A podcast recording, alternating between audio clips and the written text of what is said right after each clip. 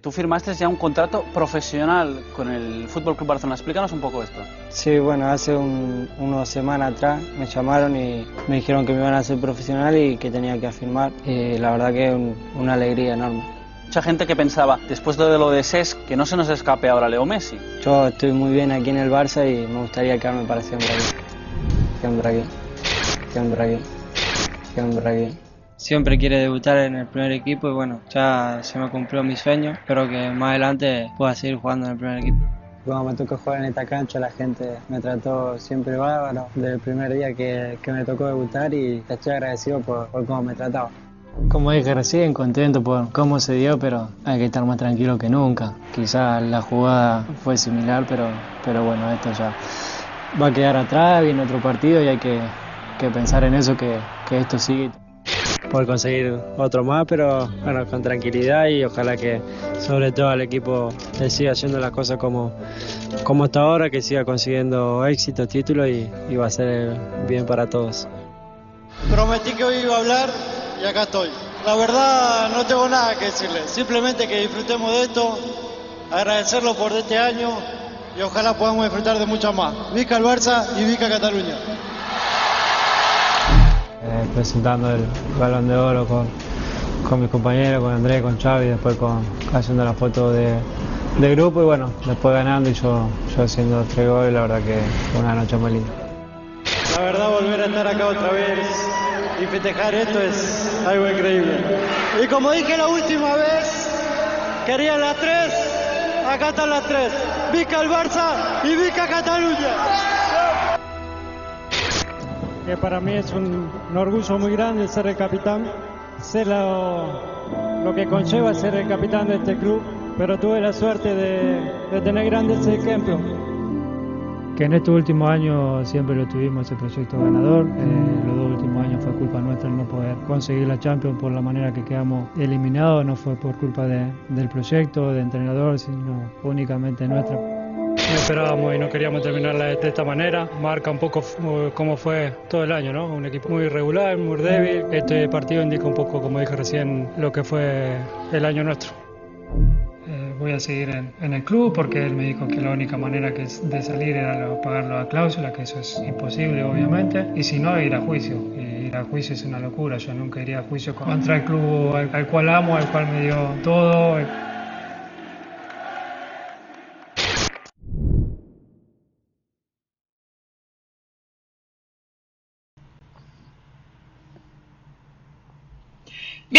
Bienvenidos a esta edición de Fuera de Juego con esa noticia del día de la salida de Leo Messi del Fútbol Club Barcelona, el comunicado que dice lo siguiente: a pesar de haberse llegado a un acuerdo entre el Fútbol Club Barcelona y Leo Messi con la clara intención de ambas partes de firmar un nuevo contrato en el día de hoy, no se podrá formalizar debido a obstáculos económicos y estructurales normativa de la Liga española. Ante esta situación, Lionel Messi no continuará ligado al Fútbol Club Barcelona las dos partes lamentan profundamente que finalmente no se puedan cumplir los deseos tanto del jugador como del club. El Barça quiere agradecer de todo corazón la aportación del jugador al engrandecimiento de la institución y le desea lo mejor en su vida personal y profesional. Así cayó la bombita con este comunicado también que veíamos por todas partes el día de hoy conmigo, Richard Méndez, Alexis Martín Tamayo y Alex Pareja. Alexis, empiezo contigo. ¿Cómo cayó esta noticia también eh, principalmente en España? ¿Qué tal? Buenas noches a todos, buenas tardes o buenos días, porque ya no sé ni en qué hora vivimos. Eh, la verdad que es un día es un día histórico para, para, el fútbol español y yo creo que para el fútbol europeo, porque ahora hablaremos de dónde puede ir de dónde puede ir Messi, porque evidentemente esto que ha pasado en el, en el Barcelona va a afectar a otros muchos clubes y a otros muchos jugadores que estaban medio comprometidos con esos clubes a los que puede ir a los que puede ir Messi. Mira, el otro día, eh, aquí hablando medio en broma, medio en serio, eh, comentaba yo con, con Ricardo Puig que, mira a ver si el, el, el mes o el, el, año en el que Messi se iba a ir del Barça se acaba quedando, a ver si no iba a ser ahora el mes que se iba a quedar el que se acaba yendo finalmente, ¿no? Y al final ha sido así, porque Eh, creo que el, Barcelona no ha sido capaz de resolver el puzzle, la Porta eh, no ha sido capaz de resolver eh, o de encajar las piezas y económicamente el, Barça no ha encontrado el resquicio para que, para que Messi se quede. Yo creo que Tebas estaba atado de pies y manos.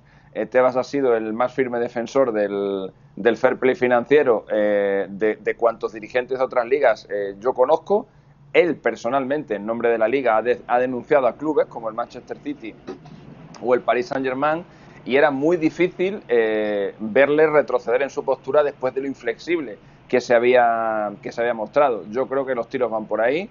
He oído eh, noticias o rumores eh, de algunos compañeros hablando de que Messi eh, ha llegado a Barcelona y realmente el equipo que se ha encontrado no le gusta y que yo eso a mí la verdad es que a ver yo respeto las informaciones de todo el mundo pero yo es que no me lo creo eh, o sea eh, es, es, muy difícil que un jugador como Messi con casi 20 años en el Fútbol Club Barcelona le haga eso al Barça porque esa decisión la podía haber tomado hace mucho tiempo yo creo que tiene más que ver con lo otro con que efectivamente la Porta pues no ha podido no ha podido tenía que echar a un montón de jugadores para poder encajar a Messi tenían que bajar los jugadores, todos, el sueldo, para poder encajar a Messi y ninguna de las dos cosas se ha dado. Y luego también él habrá dicho, a ver, llevo unas Champions en los últimos 10 años y de las últimas dos ligas que no he rascado nada. Pues a ver, que tampoco, que tampoco pasa nada. A ver si me voy a volver yo aquí loco eh, para algo que, en fin, que, que, luego a, nivel de títulos, sobre todo ahora, porque no antes, evidentemente, que Messi ha sido clave y esencial en, en, todo lo que ha conseguido el Barça, pues tampoco me merece la pena que yo me esté montando aquí este, este jaleo. Entre eso y el no apoyo de la liga,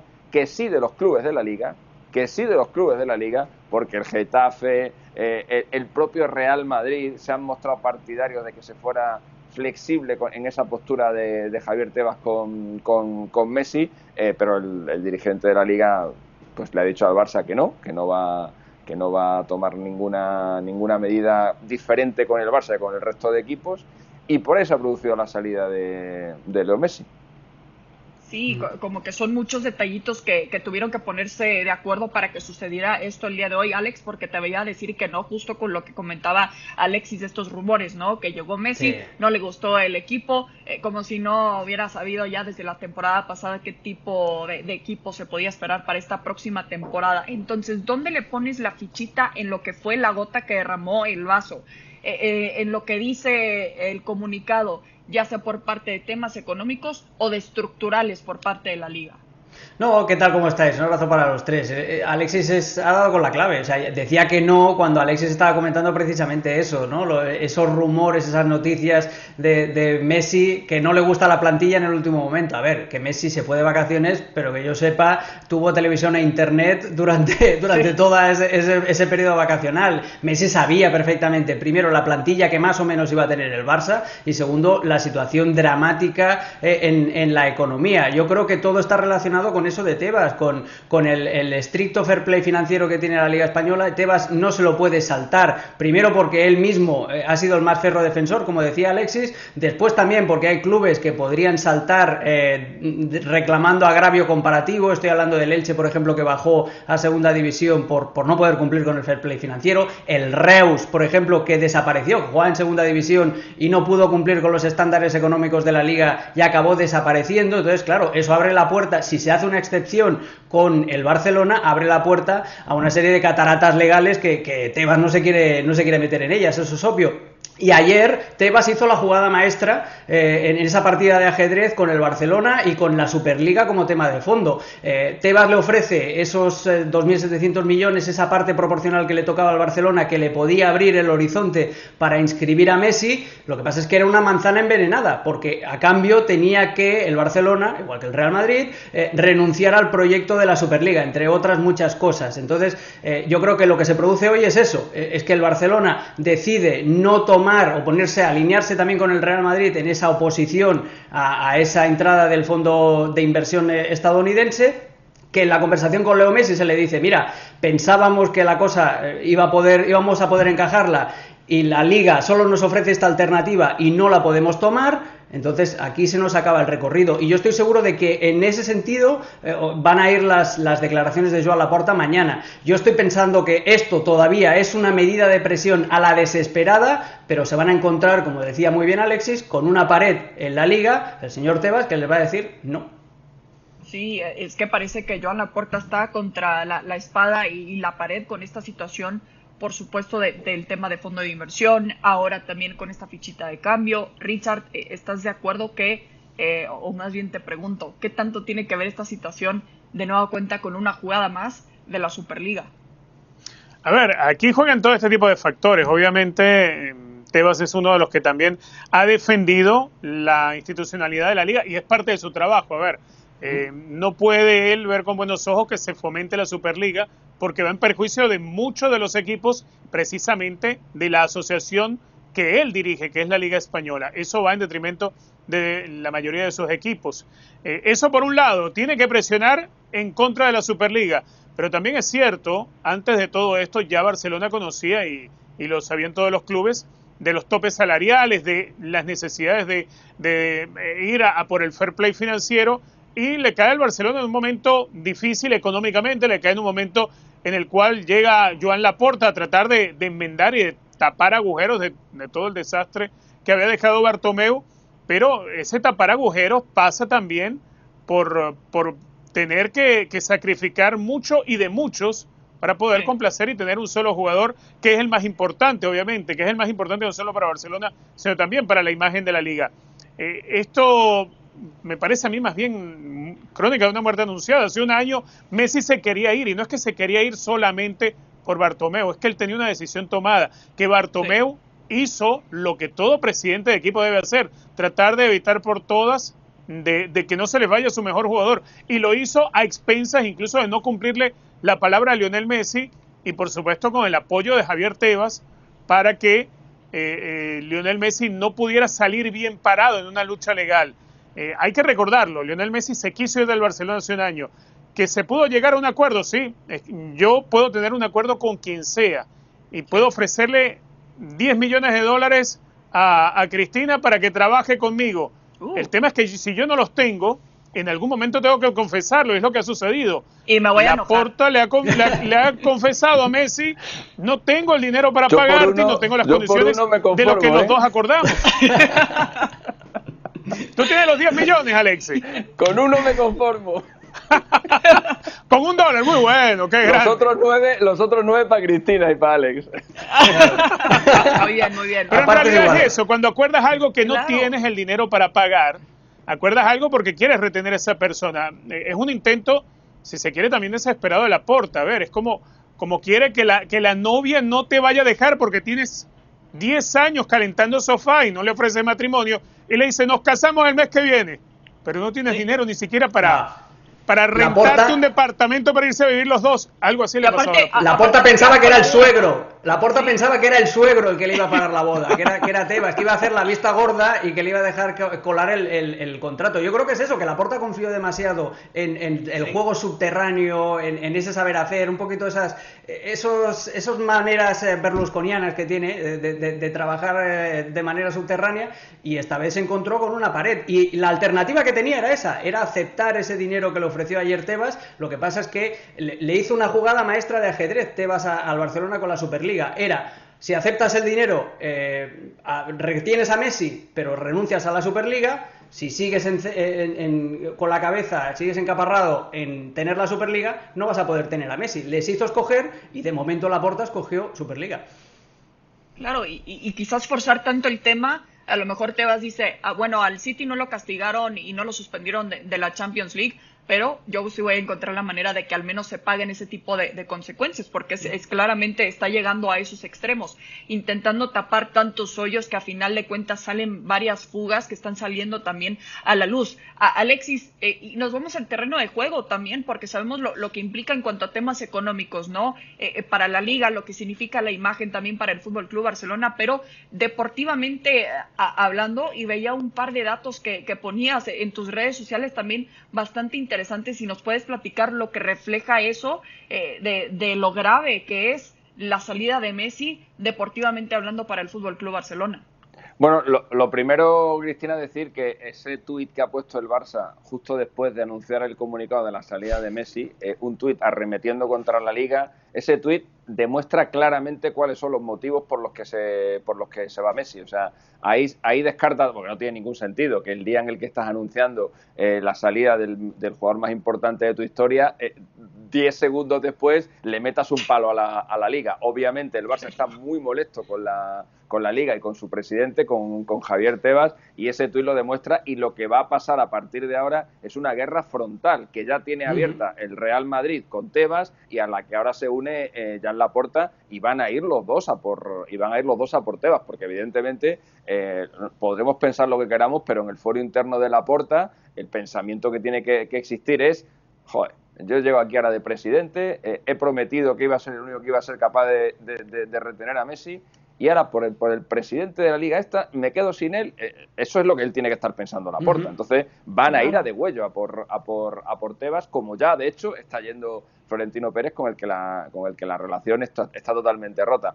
Hombre, deportivamente, eh, evidentemente estamos hablando, yo ya, no, ya está claro que es el jugador más importante de la historia del Barça, pero es que yo diría que es el jugador más determinante en la historia de cualquier club. Eh, ni Pelé en el Santos, ni Di Stefano en el, en el Madrid, eh, por poner dos ejemplos así muy, muy relevantes, supusieron para sus equipos lo que ha supuesto Messi. Estamos hablando de un club que tiene 123 años de historia, en el que eh, a lo largo de esos 123 años se han marcado casi 10.000 goles, le faltan 12 para los 10.000 goles, todos pensábamos que le iba a marcar Messi, pero no va a ser así. Eh, bueno, pues de todos los goles que ha marcado el Barça en su historia, 9.988, Messi ha estado en uno de cada 11, ya sea marcando o asistiendo. Estamos hablando de un club con más de un siglo de historia y Messi está en uno de cada 11 goles.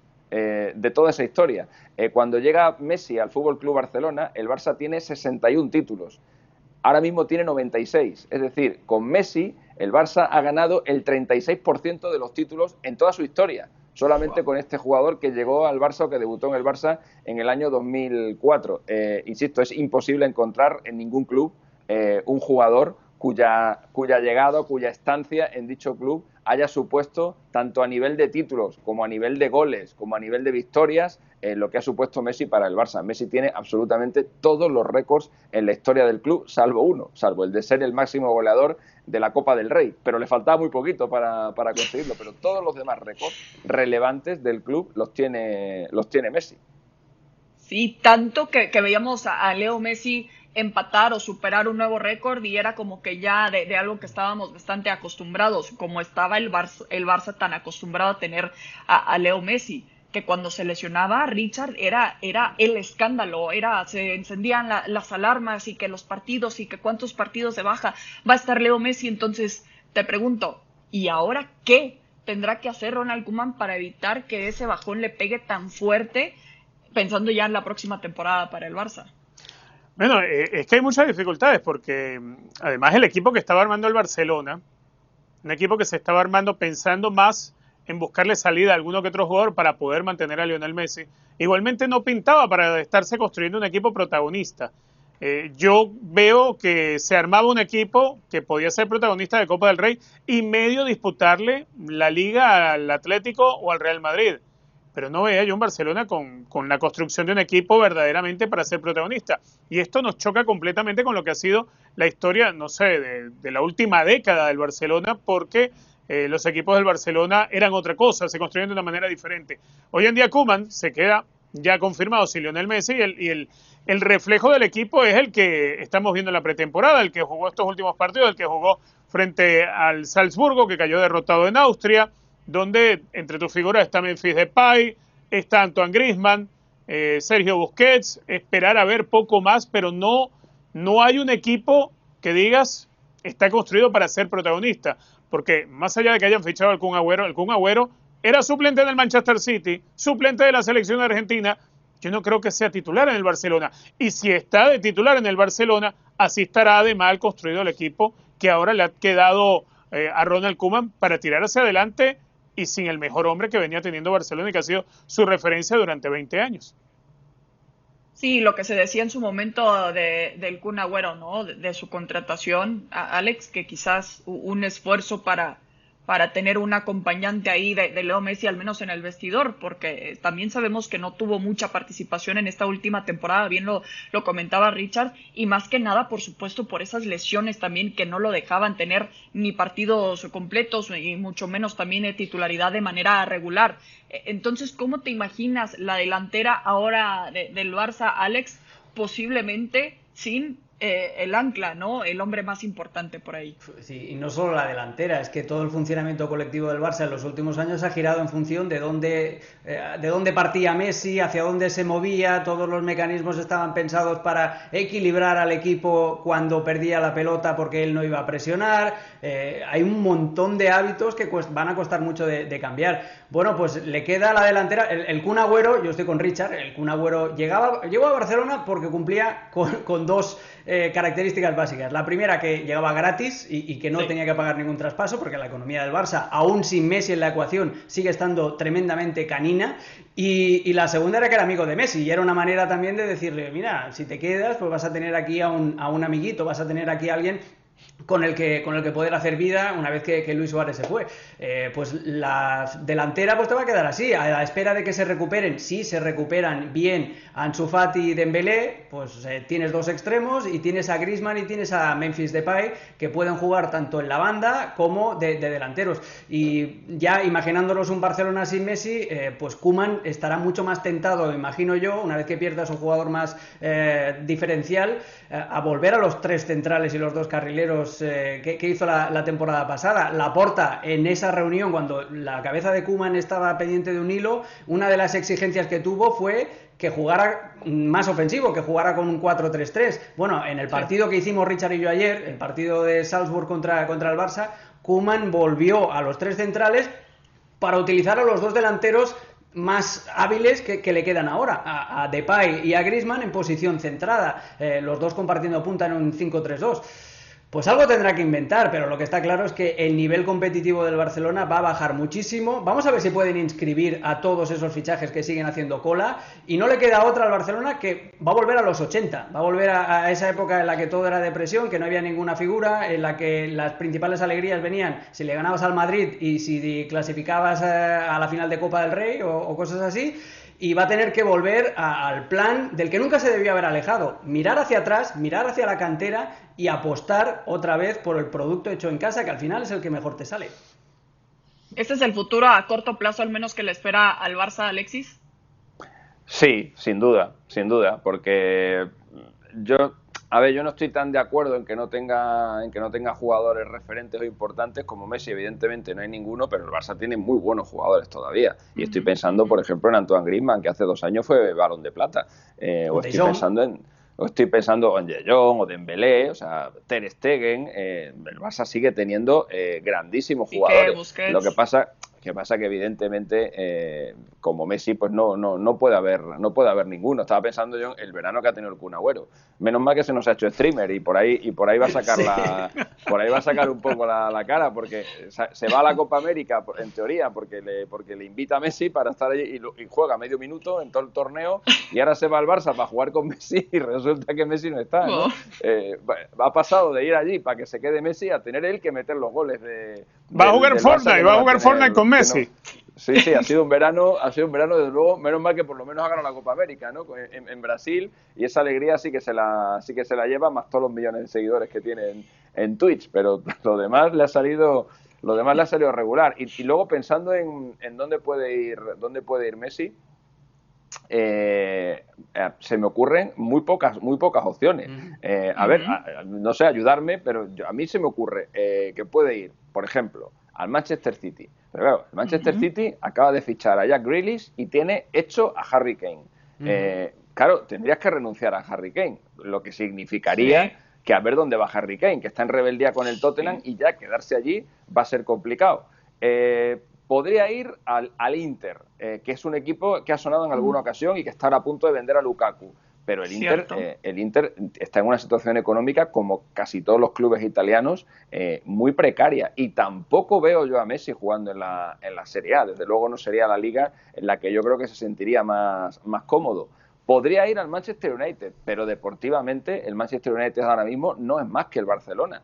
Eh, o sea, estarías yendo a un equipo, pues eso, para intentar colarte en la, en la Liga de Campeones, a lo mejor con Messi te garantizarías eso, pero de luego no para pelear la Liga al City o al Liverpool. Es decir, te irías a un equipo en el que, deportivamente hablando, que supongo que es una de las motivaciones de Messi, tendrías poco más que hacer que en el, que en el Barcelona. Se nos va cortando el, o sea, se nos va cerrando el, cerco. Y luego se me ocurren otros dos equipos más. Eh, uno es el PSG pero para, que, pero, para que Messi vaya al PSG tiene que salir Mbappé. Que eso ya sí que sería eso ya sí que sería la, mayor ¿eh? desgracia, la mayor desgracia en la historia del Barça, que la salida de Messi del Barça derive en la llegada de Mbappé al Madrid, o sea, es casi ya eh, es, para disolver el club, eh, o sea, es, para que, es lo que va a pasar es para que digan, venga, cerremos en las oficinas y se disuelve el Barça, ¿no? Porque, no, y después de la relación complicada con Neymar, también que Neymar salga ganando en esta situación, por supuesto, también es otro factor, ¿no? Y luego el otro que se me ocurre es el Chelsea. Es que no se me ocurre más. Es que con el Chelsea habló, eh, del Chelsea se viene hablando desde hace tiempo, todas las veces eh, que se hablaba de que Messi se podía ir del Barça, el primer nombre que salía era el del, el del Chelsea, hasta que Guardiola aterrizó en, Manchester.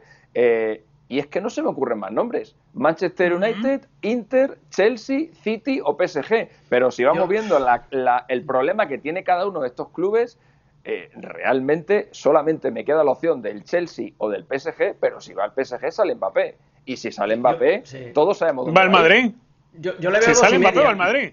Yo le veo dos y media. La del Paris Saint Germain, porque además, conociendo la inquina que tiene el, jeque del, del, Paris Saint Germain con el Barcelona, esa sería la jugada maestra para acabar de, hundir al club. O sea, juntas a Messi y a Neymar en tu equipo, encima te deshaces de Mbappé, que obviamente te gustaría retenerlo, pero te deshaces de Mbappé porque te va a acabar contrato, refuerzas al Real Madrid. O sea, hundes en la miseria al Barcelona. Esa sería la jugada perfecta para el Paris Saint Germain. La otra es la del City, que dejaría tiradísimo a, a Harry Kane, porque el dinero lo tienen apalabrado y la tercera es la del Chelsea, como dices tú, Alexis, porque eh, el Chelsea tiene una ofertita eh, preparada por, por Lukaku de 130 millones de, euros eh, y puede hacer lo mismo. Y además es otro de los equipos, siempre lo hablamos, cuando hablamos de equipos Estado, nos fijamos mucho en el, en el PSG y en el Manchester City porque son los más obvios, pero detrás del Chelsea está el dinero de Gazprom, que es, que es la compañía de, gas de, Rusia, y, está el dinero de, Abramovich, y, y, está también ese capricho personal, como decía Alexis, eh, del dueño del Chelsea de poder colgarse esa medalla. Yo no le veo más alternativa a esos tres, o bien que al final como pase lo que pase y, el Barça haga marcha atrás, haga un moonwalk, acabe firmando los papeles de Tebas y acabe inscribiendo a Messi en el Barça. Pero es que solo veo esas tres opciones y media. tres opciones y media. ¿También lo ves así, Richard, o, se te viene algún otro equipo a mente? A ver, la opción de, aceptar la propuesta de Teba no va a ser la solución ahora porque ya Barcelona se declaró en la misma rebeldía que el Real Madrid. Eh, ya incluso Barcelona ha tratado de presionar de una manera distinta y creo que, creo que ya no va. Eh, el Manchester City, uno piensa, también uno quisiera ver a Lionel Messi jugando al Manchester City, pero no, no lo veo tampoco por lo que bien explicaba Alexis, ¿no? Ya, ya eso significaría, eh, no sé, dejar colgado a Harry Kane, porque el City ya ha hecho una apuesta por él. Por otro lado, definitivamente lo del Paris Saint Germain a mí me parece que, es lo más lógico, además que termina ganando la liga, termina ganando Tebas también, porque la liga hoy en día pierde a su gran figura, que es Lionel Messi, podría llegar otra gran figura que es Mbappé, el Paris Saint Germain viene de tener un, una, un, hoyo negro dentro de sus finanzas de casi 200 millones de euros en la última temporada, saber que al término de la próxima temporada Mbappé se les va libre, pues es momento de aceptar eh, esos 150 millones que quiera negociar de pronto el Madrid, que además ya tiene los 20 millones de salario apartado de, la salida de, Barán y, de Ramos, y con eso podrían pagar a Mbappé. Y Mbappé llegaría a un club donde él quiere jugar. Lionel Messi llegaría al Paris Saint Germain gratis, le aliviaría ese, ese, ese déficit de 200 millones, pero que además el Paris Saint Germain puede pagar lo que hoy no encuentra manera de pagar Joan Laporta para que se quede el Barcelona. Saldría perjudicado el Barcelona, saldría beneficiado Messi, el Paris Saint Germain, el Madrid y la propia Liga Española. Solo un perdedor y el equipo azulgrana. ¿Y, ¿Y en dónde le conviene también acabar a Leo Messi? E, e, esa es otra, Alexis. Una cosa es que quién puede pagar por él, pero otra cosa es realmente lo que le conviene a él, que quiere, que quiere obviamente buscar una nueva Champions League. Hombre, yo creo que a él lo que más le conviene es el PSG. Evidentemente es de los pocos clubes donde va a poder seguir ganando el pastizal que gana. Está su amigo Neymar y su amigo de María, Di María, que me confundo con un restaurante que hay aquí en Madrid. Eh, o con un cantante. Tienes hambre, Alexis. y, y, evidentemente allí, allí va a aspirar a la Champions. Ahora mismo el PSG junto con el Bayern y con el City son los grandes aspirantes a la Liga de Campeones. Ahí lo cumpliría absolutamente todo. Así que creo que ese es su principal destino. A mí me gustaría verlo en el City. Me encantaría verlo en el City. Yo quiero verlo en Táchira. Qué interesante. Y yo en el Monterrey. Con eso cerramos fuera de juego. Muchísimas gracias.